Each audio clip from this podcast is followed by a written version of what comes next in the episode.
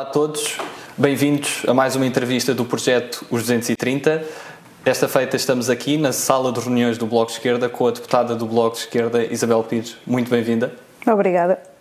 E começando já esta entrevista, és uma pessoa jovem, tens 30 anos. Uh, o que traz de novo a juventude à política?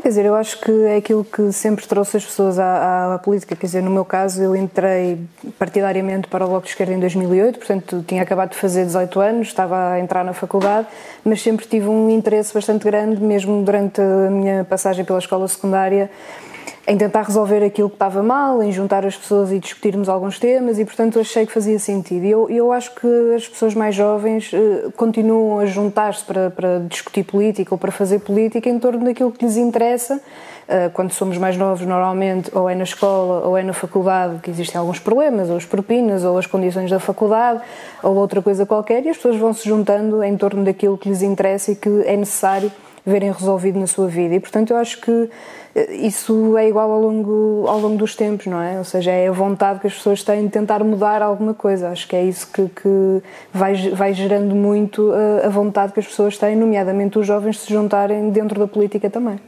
E cresceste em Gaia? Como é que foi crescer Sim. no Norte? Há assim uma mentalidade diferente entre centro e, e Norte no nosso país?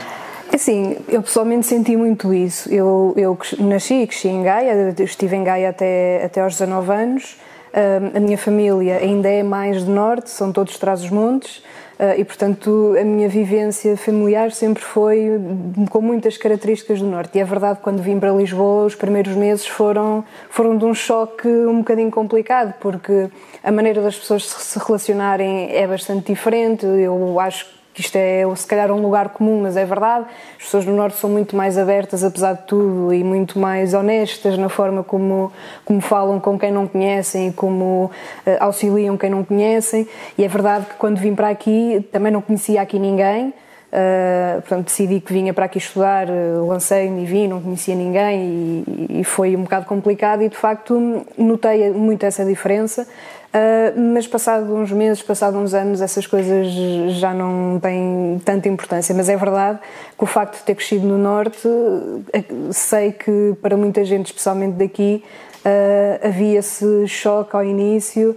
Temos às vezes maneiras um bocadinho mais expansivas, digamos assim, de, de nos expressarmos. Uh, mas no geral, ao longo do tempo, essas diferenças vão -se sempre esvaindo. E que memórias é que guardas de Gaia? Guardo muitas, quer dizer, todas as minhas memórias na verdade são, são de Gaia. A minha vida adulta é que foi aqui.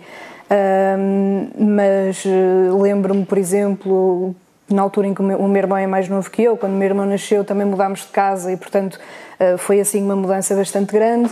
Lembro-me bastante bem da, da, da escola secundária porque. Hum, não era muito normal naquela escola haver muita movimentação e lembro-me de determinada altura, uh, não me lembro exatamente o ano, mas foi um ano em que houve bastantes manifestações por causa do, dos exames no, para, para, a entrada no ensino superior. E nesse ano houve muitas manifestações e pela primeira vez alguém uh, tentou convencer os seus colegas a ir à manifestação e houve ali umas intercalações com o diretor da escola e, e foi engraçado porque eh, tinha sido a primeira vez que naquela escola tinha havido alguma movimentação desse género Uh, mas foi, foi engraçado e, entretanto, já como deputada voltei à escola a fazer alguns debates um, e é, é, é, uma memória que eu guardo porque foi, se calhar, das primeiras coisas que, que eu fiz mais no âmbito da, da política e estava, assim, um bocado sozinha, estava a experimentar aquilo. Sempre ficamos muito nervosos porque o diretor vai fazer queixa ou vai marcar-nos uma falta ou não sei o quê. Um, e foi muito engraçado. E depois também tenho muito marcado, obviamente, todos os momentos que passei com a minha família. Não necessariamente em Gaia, mas uh, em Chaves, em Trás-os-Montes, que é de onde os meus pais são, que era onde eu passava basicamente as. Uh, ou seja, no verão era para onde íamos, a maior parte dos anos. Um, e também guardo muito. Uh, às vezes fala-se das maneiras de ser da gente de Trás-os-Montes e, portanto, da minha família, as minhas avós eh, que estavam lá na altura, daí também trago muita coisa e muita boa memória de passar o verão no campo e ir com a minha avó fazer eh, para, para a horta ajudá-la, etc.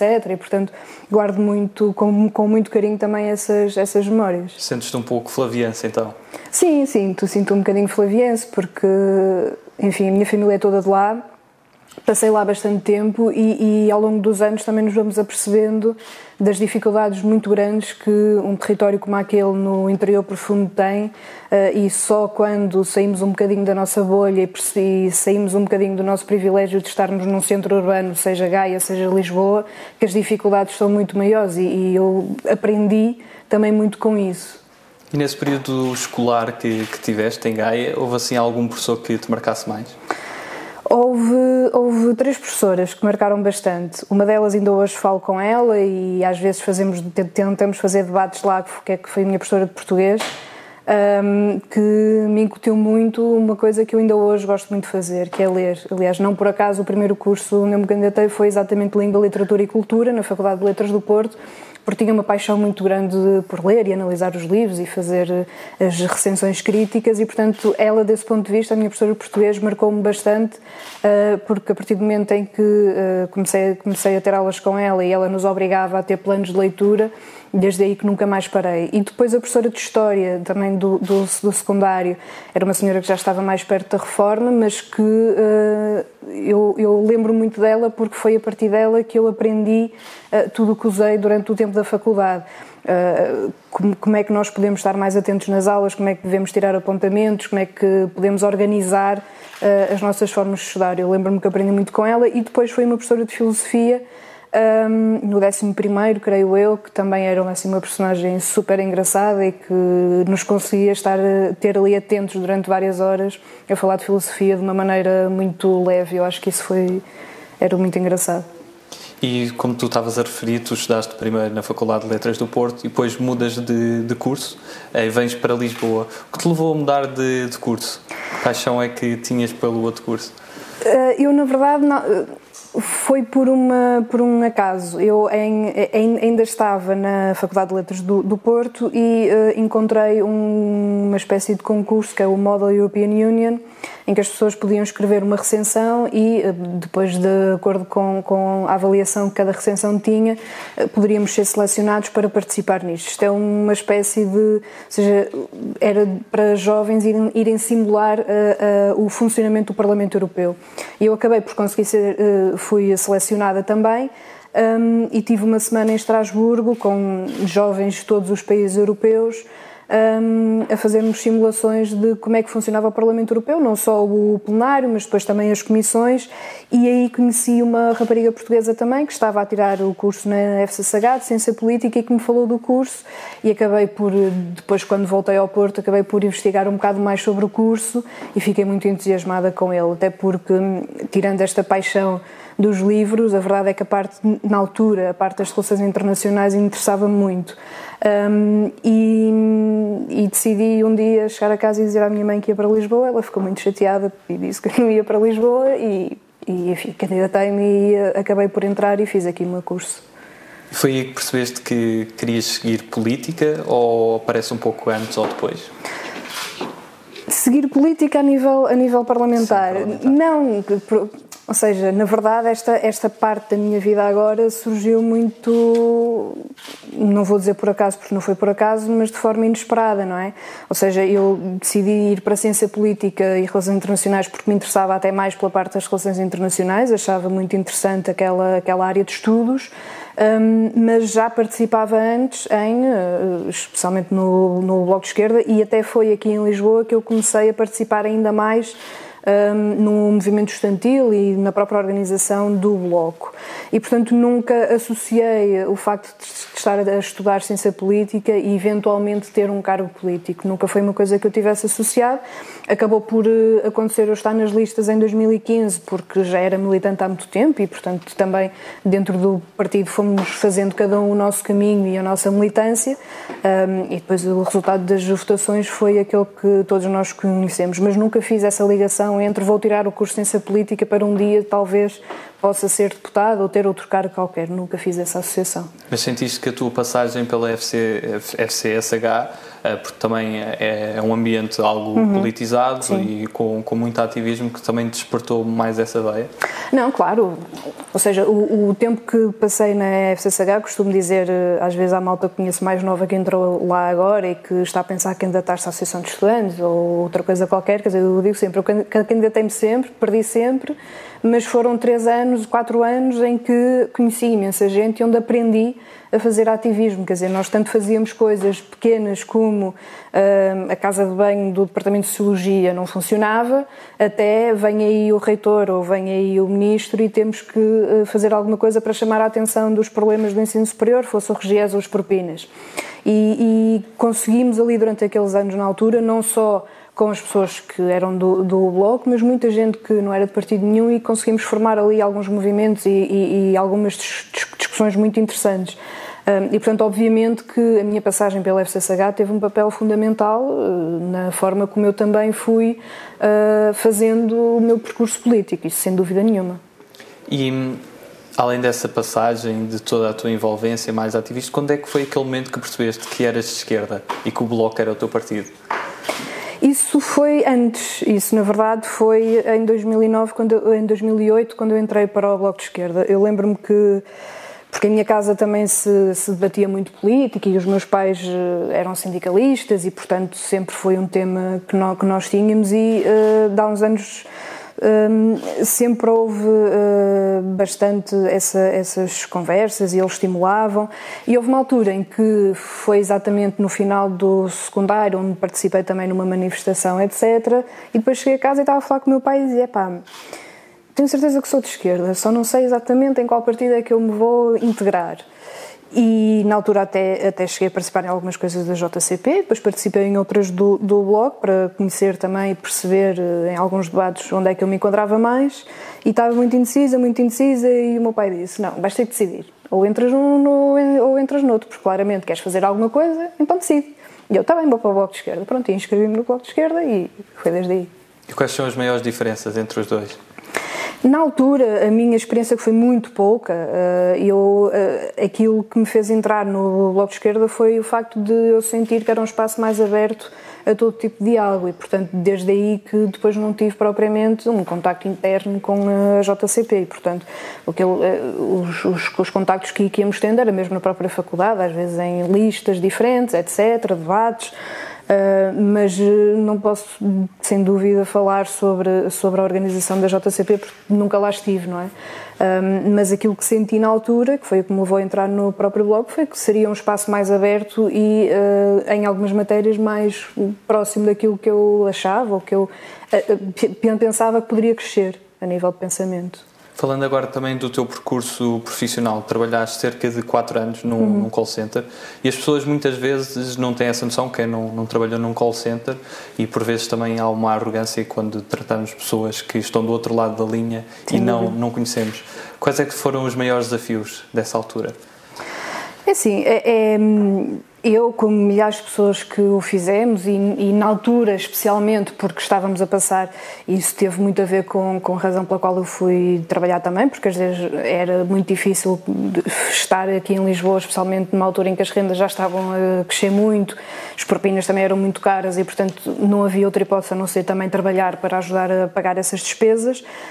Um, mas o, o, mais desafiante naquele tipo de trabalho específico tem a ver com uh, não só essas relações pessoais que às vezes são muito complicadas e ouvimos insultos às vezes que nunca nos lembraríamos que vamos ouvir na nossa vida, um, mas acima de tudo eh, é, é, são locais de trabalho com condições muito precárias, não só do ponto de vista dos próprios contratos, não é? Porque a grande maioria, eu lembro-me que o primeiro, o primeiro call center que fiz foi uma coisa de duas semanas Uh, creio que era para umas eleições autárquicas em que uh, havia, uh, ou seja, o Ministério da Administração Interna contratava a PT Contacto, a PT Contacto contratava mais não sei quantas empresas e depois essas empresas é que nos contratavam a nós e, portanto, o que nos chegava era logo à partida muito pouco e era um, como era uma coisa de duas semanas. Depois o outro também era uma coisa com a, com a nós, na, na, altura ainda se chamava Zone, foi na altura em que passou a nós, que também era assim uma coisa de um, umas semanas e portanto todas as semanas tínhamos que assinar o contrato e depois às vezes esqueciam-se nos levar os contratos para, para assinar e era assim uma grande confusão. Uh, com a Randstad também.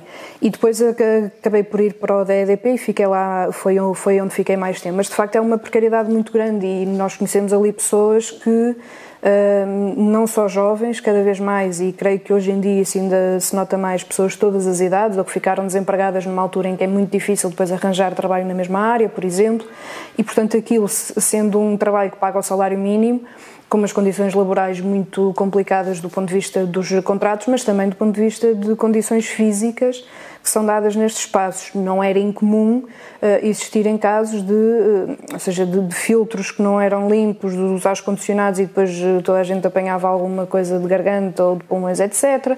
A questão das tendinites, que é uma coisa que eu ainda hoje tenho de vez em quando, que vem exatamente daí, questões de visão audição, etc. E, portanto, são, são locais onde, apesar de muita gente trabalhar hoje em dia, continuam a não ter, a não ter essas condições. E, aliás, na altura em que eu cheguei aqui em 2015, depois em 2016, foi uma das grandes lutas que tivemos aqui, foi exatamente o reconhecimento desta profissão, por um lado, enquanto profissão e, e também com as especificidades de desgaste que têm associadas, mas que até hoje ainda não conseguimos. E o que é que te trouxe, falando dessa relação também com o trabalho parlamentar, o que é que te trouxe esse período também como mais valia ao teu trabalho parlamentar e maior conhecimento de, da Quer dizer, sem dúvida trouxe uh, não só um conhecimento empírico de, de, muito daquilo que o Bloco de Esquerda ao longo dos anos tem vindo a defender, nomeadamente no mundo laboral, não é? Ou seja, ehm, quando nós uh, falamos da dificuldade no mercado de trabalho para os mais jovens, quando nós falamos da necessidade de alterar o Código de Trabalho para impedir eh, esta precariedade, ou, por exemplo, quando nós dizemos que as empresas de trabalho temporário ou de outsourcing não deviam ser permitidas, porque isto permite uma, uma, uma precariedade ainda maior e uma atomização das relações laborais. Quer dizer, eu não só ouvia isso por parte do meu partido e debatia isso, mas estava exatamente nessa situação e, portanto, eu acho que é sempre importante enfim, não, não descurando e, e, não desvalorizando nenhuma experiência de quem cá está, mas obviamente que nos, que nos dá uma, uma, uma perspectiva da própria realidade um, muito diferente e que nos, nos apetrecha para os debates que nós temos sobre essas matérias, porque sabemos daquilo que estamos a falar, porque passamos exatamente por essas situações. Tu tiveste que, inclusivamente, interromper os estudos durante o teu mestrado pelo... Sim, optei por fazê-lo porque, porque obviamente um, ou seja, eu comecei nos, nos, nos call centers com meio termo, mas obviamente que o dinheiro também não era o suficiente e, portanto, tive que passar a tempo, a tempo inteiro. Tinha também uma série de outras atividades e, portanto, acabou por, na altura, não conseguir compatibilizar tudo e, portanto, acabei por optar por interromper uh, durante uns anos para só agora voltar a retomar. E muitos portugueses também não têm essa noção do que é conciliar estudos, não, não ter só estudos em exclusividade e conciliar com o trabalho e tudo o que está relacionado com o Estatuto do Trabalhador Estudante. Sentes que este Estatuto ainda carece de ser aperfeiçoado? O estatuto em si, eh, obviamente que ele, que ele é sempre alvo de ser aperfeiçoado em algumas matérias. Uma dificuldade que muita gente sente um, é, não, é, é, por um lado, às vezes alguma, algum, alguma reticência por parte das entidades empregadoras em, em, eh, em dar ao trabalhador aquilo a que ele tem direito, e por, e por, isso muitas vezes há muita gente que nem sequer recorre a esse estatuto exatamente por receio um, dessas pressões. E depois também por outro lado nas próprias universidades por vezes há uma dificuldade que tem a ver uh, com horários. E portanto isso é absolutamente óbvio que às vezes é muito difícil fazer essa conciliação. E portanto eu acho não, não, não tanto o próprio estatuto em si que poderá ser melhorado com certeza mas a forma como tanto entidades empregadoras como as próprias universidades olham para estas pessoas e uh, respeitam ou não aquilo que está na lei. Nós, de, de momento, ultimamente, temos também acedido a, a pedidos de, de, pessoas que nos fazem perguntas através de, das redes uhum. sociais, dos nossos seguidores. Uh, e temos aqui uma pergunta do público, neste caso da Rosário Rebordão, que te pergunta qual é a tua visão do papel do Estado na educação. Na educação? Na educação. Quer dizer, eu acho que o, o, quando nós falamos de educação pública, eh, isso tem tudo a ver com o papel que o Estado deve ter na educação. E eu acho que o Estado tem que ter um papel fundamental na, na educação. Porquê? Porque é exatamente nas escolas que nós vamos formar não só o nosso caráter a longo prazo, mas a, a parte mais determinante da nossa vida é feita na, durante o tempo em que nós estamos nas escolas e, portanto, a forma como nós uh, conseguimos ou não aprender aí é muito importante. E, por outro lado, uh, a escola tem um papel absolutamente fundamental na, na, na, a combater as desigualdades sociais. E não há mais nenhuma forma de combater essas desigualdades sociais de partida que não uma escola pública. E por isso é que é tão importante que o Estado tenha esse papel. Porque se o Estado não tiver, e tivemos, temos exemplos, eh, vários exemplos que podemos dar, nomeadamente sobre o setor privado, para perceber que há uma diferença muito óbvia. No privado vai quem tem dinheiro. E, portanto, se o Estado tiver uma boa rede de escolas públicas, pelo menos à partida, e isso está amplamente estudado, que a escola pública tem esse papel fundamental de combater as desigualdades sociais de partida, não é? E, portanto, desse ponto de vista, eu creio que o Estado nunca pode deixar de ter esse papel na educação. Uma das coisas que também nós mostramos neste projeto é que os 230 deputados, além de serem deputados, também são pessoas e, e relacionam-se entre é partidos. Uh, qual é o deputado que, que admiras mais de outra bancada, seja por diversas razões? Que admiro mais de outra bancada? É sim, eu tenho um enorme respeito pelo, pelo deputado Jerónimo de Souza, porque acho que tem, eh, tem, tem, ou seja, é alguém que está cá há bastante tempo, mas que veio também de um meio laboral muito difícil, da metalurgia, e eu acho que para quem à esquerda, ou seja, à esquerda acho que é, acho que é obviamente uma, uma pessoa que se respeita bastante e que eu tenho, para quem tenho bastante admiração. Passamos agora para uma segunda parte da, da nossa entrevista, mais dinâmica. A primeira pergunta que te faço é quais são as coisas que já ouviste num call center e que mais te marcaram nesse teu uh, período de trabalho? Algumas não sei se lhes posso dizer, Sim. mas houve uma que, que marcou bastante porque acho que foi super indelicado, além de muito discriminatório. Na altura em que estava na, na em que a zona estava a passar para nós, porque tinha sido comprada uh, pela empresa da, da, Isabel dos Santos, uh, tive uma chamada de um, de um, senhor que foi altamente racista e a única coisa que ele. Ou seja, aquilo que nós estávamos a vender era a troca do cartão, porque o chip era diferente e, portanto, tinha, toda, toda a gente tinha que fazer a alteração do cartão. Era apenas isto, normalmente demorava 5 minutos. Um, estes 5 minutos foram de um senhor a insultar uh, tudo o que era insulto racista que ele se pôde lembrar uh, para dizer que depois éramos todos iguais e, e, foi assim das coisas mais medonhas que eu já ouvi assim num call center. E pela positiva, alguma coisa que destaques? Pela positiva, sempre que alguém, eh, nomeadamente na EDP, porque é um trabalho complicado, porque às vezes as, as, pessoas ligam por, ou porque a fatura é alta, ou porque têm um corte de energia, ou porque têm algum problema. Normalmente não ligam quando não têm problemas, não é? Mas quando as pessoas conseguem compreender o que é que se passou e nós conseguimos explicar e no final da chamada conseguem dizer obrigada, bom trabalho, vale sempre a pena porque o stress é tanto naquele tipo de trabalho quando eu acho que é um esforço que eu comecei a fazer a partir daí, sempre que me ligam desse tipo de serviços, é dizer sempre bom trabalho e acho que é um esforço que toda a gente pode fazer e que diminui bastante o stress um, diário de quem passa por esses sítios. E aqui na Assembleia da República, o que é que ouviste que te marcou mais? Lembro-me que houve, foi para aí em 2016, se não estou em erro, uh, que houve uma, uma situação engraçada, engraçada que não teve piada nenhuma, uh, no plenário de uma deputada do PSD que já cá não está, eu acho que ela era do a Berta Cabral. Eu quero dizer que ela era da Madeira, mas eu não me quero enganar. Não, os Açores. Dos Açores. Secretária de Estado da Defesa. Exatamente que numa intervenção basicamente voltou àquele discurso da altura do Passo Escolho de, de, quando mandou os jovens emigrar e que a culpa era dos jovens que não queriam fazer nada e lembro-me que aquilo foi assim uma, uma, uma intervenção muito abstrusa e, e, fiquei bastante ofendida com aquilo, não percebia como é que era possível estar a ter aquele a utilizar aqueles termos num debate político para, para culpar os jovens de uma crise que não foram eles que criaram. Lembro-me, essa lembro perfeitamente que foi assim uma coisa estranha. Passando agora a algumas perguntas de, de escolha, mas antes disso ainda faço mais outra porque, porque acabámos por não falar e, e tens um gosto muito grande pela, pela música, uhum. no punk, no Sim. rock e estiveste ligado a alguns projetos. Uh, se criasses hoje uma banda, qual era o nome que, que lhe davas? Hoje em dia? Hum, não sei. Se criasse hoje uma banda, primeiro teria que ser de punk, obviamente. Uh, não sei.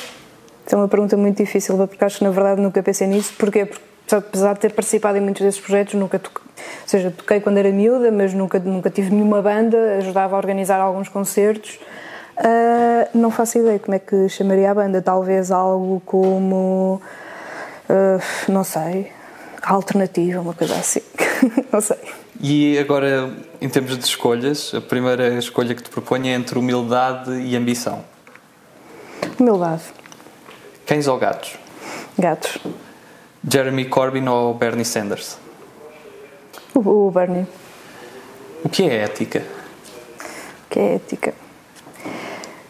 Assim, eu acho que a ética uh, é aquilo que nos deve devemos ter como regra para tudo aquilo que nós fazemos na vida. E, portanto, tem, tem, tem muito a ver com a forma como nós olhamos a vida e como nós queremos também tratar os outros e como nós estamos, seja num trabalho, seja no Parlamento, seja numa faculdade, a, a lidar com os outros e a, a, expor as nossas posições, porque nunca podemos expor as nossas posições numa onda de extremismos ou de eh, racismo ou de xenofobia ou de qualquer discriminação que seja. E, portanto, acho que temos Uh, para mim, a ética é muito isso: é fazermos as coisas com o máximo de respeito também uh, pelos outros. Sagres ou Superboc?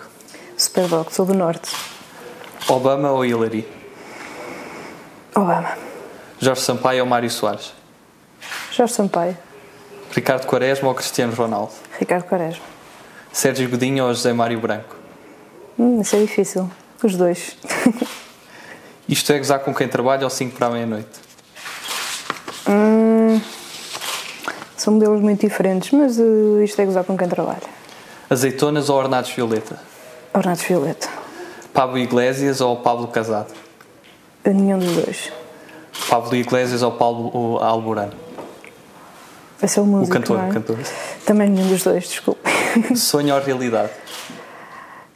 Temos de ter sempre um bocadinho dos dois, se bem que a realidade tem sempre que ser mais importante para aquilo que nós fazemos. Simpson ou Family Guy? Family Guy. Dilma ou Lula?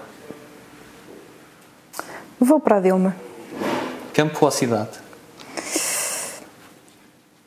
Uh, essa é difícil, depende muito da altura, porque gosto bastante dos dois, mas depende da altura da vida, depende do mês do ano, não sei. Amália ou Fernando Pessoa? Uh, Amália. 230 ou 180? 230. Qual é a figura histórica que te inspira mais? Figura histórica que me inspira mais? Sabes, na verdade nunca pensei muito nisso. Uh, Mesmo que não seja da política? sim, mesmo que não seja da política, não é? Ou seja, ao longo, do, ao longo da nossa vida vamos conhecendo tantas coisas e vamos lendo tantas coisas que quando nos fazem essa pergunta nos passa assim um bocadinho ao lado. Seja na música, na literatura, na política, francamente não consigo escolher uma pessoa que não consigo. Eu faço a pergunta também de outro modo.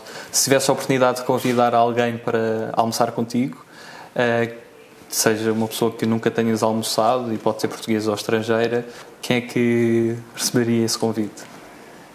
E já agora qual é que seria o prato principal? Hum. Tinha alguma curiosidade em almoçar com o Frank Zappa. Acho que era uma personagem, não só musicalmente, mas do ponto de vista intelectual, super interessante. Uh, e não está cá, não é? Mas acho que seria muito interessante. O que é que nós comeríamos? Talvez uma lasanha vegetariana, porque não? E em termos de, de livros? O que é que te inspiram mais? Tenho alguns autores de, de, de, eleição, tenho alguns livros também de eleição. Uh, tenho que destacar dois porque até hoje foram dos que marcaram mais. Um, Carlos Ruiz da Fonte, que morreu até há pouco tempo, é do Estado espanhol e para mim, quando eu li A Sombra do Vento, foi provavelmente dos livros preferidos e dos mais bonitos que eu já li até hoje. E também gosto muito do Bukowski, que é uma personagem muito controversa, mas gosto muito de ler, seja em poesia, seja em prosa, gosto muito de ler Bukowski. E de filmes? Filmes, já não sou tão especialista em filmes, vou admitir, mas uh, tenho que dizer que um dos meus filmes preferidos de sempre é o primeiro Matrix. E qual é que é aquele país que tu nunca visitaste e gostarias de visitar? Que eu nunca visitei e gostaria de visitar. Hum... Talvez a Itália, nunca estive em Itália, tenho alguma curiosidade. Alguma cidade em específico? Nápoles, não sei porque tenho alguma curiosidade, nunca lá estive. O que é que mudou desde que foste eleita deputada? Tinha cabelos brancos, que era uma coisa que eu não tinha, mas obviamente que muda bastante a nossa vida, não é? Muda os nossos ritmos, muda, muda a forma como nós podemos organizar também a nossa vida. Quer dizer, se antes, se calhar, eu conseguia ir a casa visitar os meus pais todos os meses, isso deixou de ser possível, ah, porque além do Parlamento, depois temos trabalho político ao fim de semana e, portanto, às vezes passava 3, 4, 5 meses sem ir a casa isso muda bastante, não é? Claro que com as tecnologias podemos falar todos os dias, mas isso objetivamente mudou. Eu acho que, acima de tudo, para mim, o que eu senti muito é que muda, muda o nosso tempo, muda a forma como nós temos tempo para fazer outras coisas que às vezes gostamos e que não temos tanto tempo para fazer, mas faz parte. É uma passagem, o que aqui temos é uma passagem e quando isto acabar terei tempo para fazer outras coisas. E se tivesse a oportunidade de servir eh, o país eh, num executivo, seja por, por o bloco de esquerda ser o governo, qual era o ministério que sentirias que terias mais sucesso e que poderias dar um maior contributo, pela tua experiência? É assim, a minha experiência também não é assim muita, porque estou aqui há relativamente pouco tempo. Enfim, se o Bloco de Esquerda fosse governo, eu atualmente estou com eh, a Comissão de Economia, Infraestruturas, Obras Públicas. Acho que há um trabalho importante a fazer no país do ponto de vista de transportes públicos e de mobilidade, não só nas áreas urbanas, mas no país todo, especialmente no interior, que eu acho que está completamente esquecido e continua esquecido. Teria interesse em trabalhar para isso. Qual é, na tua opinião, o acontecimento mais marcante da história de Portugal? De Portugal? O 25, 25 de Abril. De Abril. Sem ser o 25 de Abril da história mais distante. Mais distante? Sim. Não sei dizer. Quer dizer, eu acho que. Enfim. Para mim, de facto, sempre que pensei nisso e sempre que fizeram essa questão, a única coisa que me vem é mesmo o 25 de Abril, porque acho que trouxe uma mudança estrutural no país, não é? E eu acho que isso é, é, foi das coisas mais relevantes que nos aconteceram. E agora passando para um conjunto de, de, palavras soltas, e curiosamente por acaso não, não sabia, a primeira, a primeira palavra que, que eu escolhi até tem, estar relacionada com a tua tese de mestrado é Catalunha. Uhum. O que é que associas a esta palavra? Catalunha associo a minha tese de mestrado, associo, associo uh, muita, muita gente lutadora que foi conhecendo ao longo dos últimos anos, que está lá e que, e que tem feito um trabalho tremendo em prol da sua reivindicação à autodeterminação. Alguns deles estão na prisão por causa disso e, para mim, um, foi uma experiência que me marcou imenso perceber que estamos em 2018, 2019, 2020 e uh, há pessoas presas uh, por terem defendido um referendo à autodeterminação e hum, acho que são de uma inspiração muito grande, muito grande mesmo. E passando às outras palavras, e peço que, que me digas o que vem à cabeça: okay. comunidade. Comunidade. Comunidade vem-me à cabeça uh, país. Lucro. Vem-me à cabeça os capitalistas. Israel. Israel vem-me à cabeça Palestina. Libertinagem. Libertinagem? Sim. Bocage. Nato. Guerra. Paixão. Paixão. Bukowski. Mentira. Mentira que não se deve mentir. Mercado Livre. Uh, Vem-me à, vem à ideia que precisamos de leis laborais para impedir os abusos do mercado livre. Saudade. Saudade. Saudade vem-me vem à cabeça às vezes a minha família. Casa. Casa. Minha família e onde estiver a minha gata. Futuro. Futuro. Vem-me à cabeça uma sociedade mais justa, idealmente. E tens planos para o teu pós-vida pública? Falaste também as tuas ligações musicais. Há assim algo que gostarias mesmo de, de fazer? Por acaso é uma coisa que ultimamente, não sei se é fruto da pandemia, se o que é que é, mas tenho pensado bastante mais nisso agora, como também terminei a minha tese de mestrado, foi uma parte que eu queria muito fazer e consegui já terminar, mas eventualmente gostava, gostava de fazer algo mais ligado com literatura e com cultura no geral. Uh, não sei bem o quê, porque acho que, como eu dizia há pouco, a questão do tempo às vezes nos tira também para pensarmos um bocadinho em nós e no que é que queremos eventualmente fazer no futuro, uh, mas como sempre foi uma coisa com a qual eu sempre tive muita relação, era, era de facto algo que eu gostaria de voltar a tentar. Qual é que achas que é a razão para haver uma grande distância entre o mundo político e os portugueses? Eu acho que é muito. É, é uma quantidade de percepções e de ideias feitas que passam na comunicação social, porque e que é aquilo a que a maior parte das pessoas tem acesso que dificulta a real percepção do que é que é política. Hum, eu própria, não é, quando não estava no Parlamento, tinha determinadas ideias pré-concebidas sobre o funcionamento do Parlamento, que quando vim para aqui percebi que não era nada daquilo que eu achava. Porquê? Porque, apesar de ter um trabalho partidário, não tinha um trabalho aqui diretamente e não vinha cá e, e enfim, não vinha cá. Percebi quando entrei aqui que de facto as coisas não são como aquilo que passa diariamente e portanto eu acho que um, esse afastamento vem uh, dessa falta de ligação e essa falta de ligação só pode ser feita por um lado com uma alteração uh, grande da forma de funcionamento muito pesada, muito burocrática da Assembleia da República como um todo, mas por outro lado também, obviamente, os próprios partidos políticos e dos atores políticos tentarem uh, ter formas diferentes de, de desempenhar o seu trabalho por vezes não é fácil, também dizia isto muitas vezes, mas depois percebi que também não é fácil um, fazermos isto, mas é sempre possível irmos tentando inovar um bocadinho as coisas eh, para tentar chegar mais perto. Aí talvez as redes sociais possam ter um papel importante, também têm tido em muitos casos um papel mau do ponto de vista das fake news e da forma como isso está a escalar de uma maneira muito grande, um, mas é tentar encontrar um equilíbrio. Isso implicaria uma reforma do sistema eleitoral ou não? Não, na minha perspectiva, não. Se pudesses resumir Portugal numa palavra, que palavra escolhias? Numa palavra. Portugal. Acho que não vou conseguir usar o sol na palavra. uh, não sei, Portugal. Portugal é um país bonito, com, com gente muito trabalhadora um, mas que uh, onde ainda é preciso fazer muitas alterações para combater estas desigualdades muito estruturais que ainda nos marcam uh, e que nos fazem um país ainda um, em, em, muitos aspectos ainda pobre comparativamente com outros países e portanto temos aí um enorme potencial. É preciso é uh, aprovar medidas e ter políticas que de facto puxem por isso. Para terminar que mensagem é gostarias de deixar a todos os portugueses Nada de muito especial, quer dizer, aquilo que eu faço aqui, eh, faço porque fui eleita. No dia em que não for eleita, deixarei de o fazer aqui, mas continuarei a fazê-lo na minha vida, como já fazia antes na minha militância.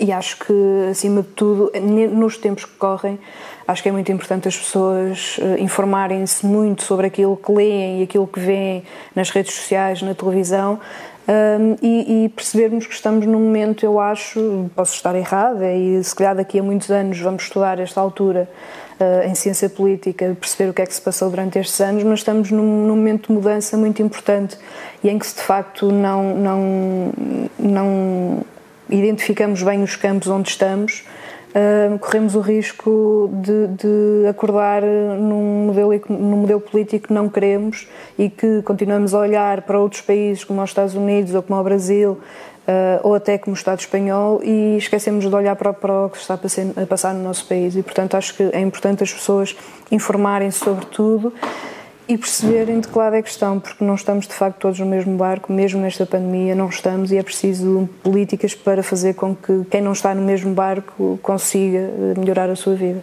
Isabel, com essa mensagem terminamos a nossa entrevista. Obrigada. Muito obrigado pelo teu contributo. Obrigada eu pelo convite. Muito obrigado a todos que assistiram a mais um episódio do Projeto 230. Continuem sintonizados e nós continuaremos a fazer o nosso trabalho aqui na Assembleia da República. Obrigado a todos.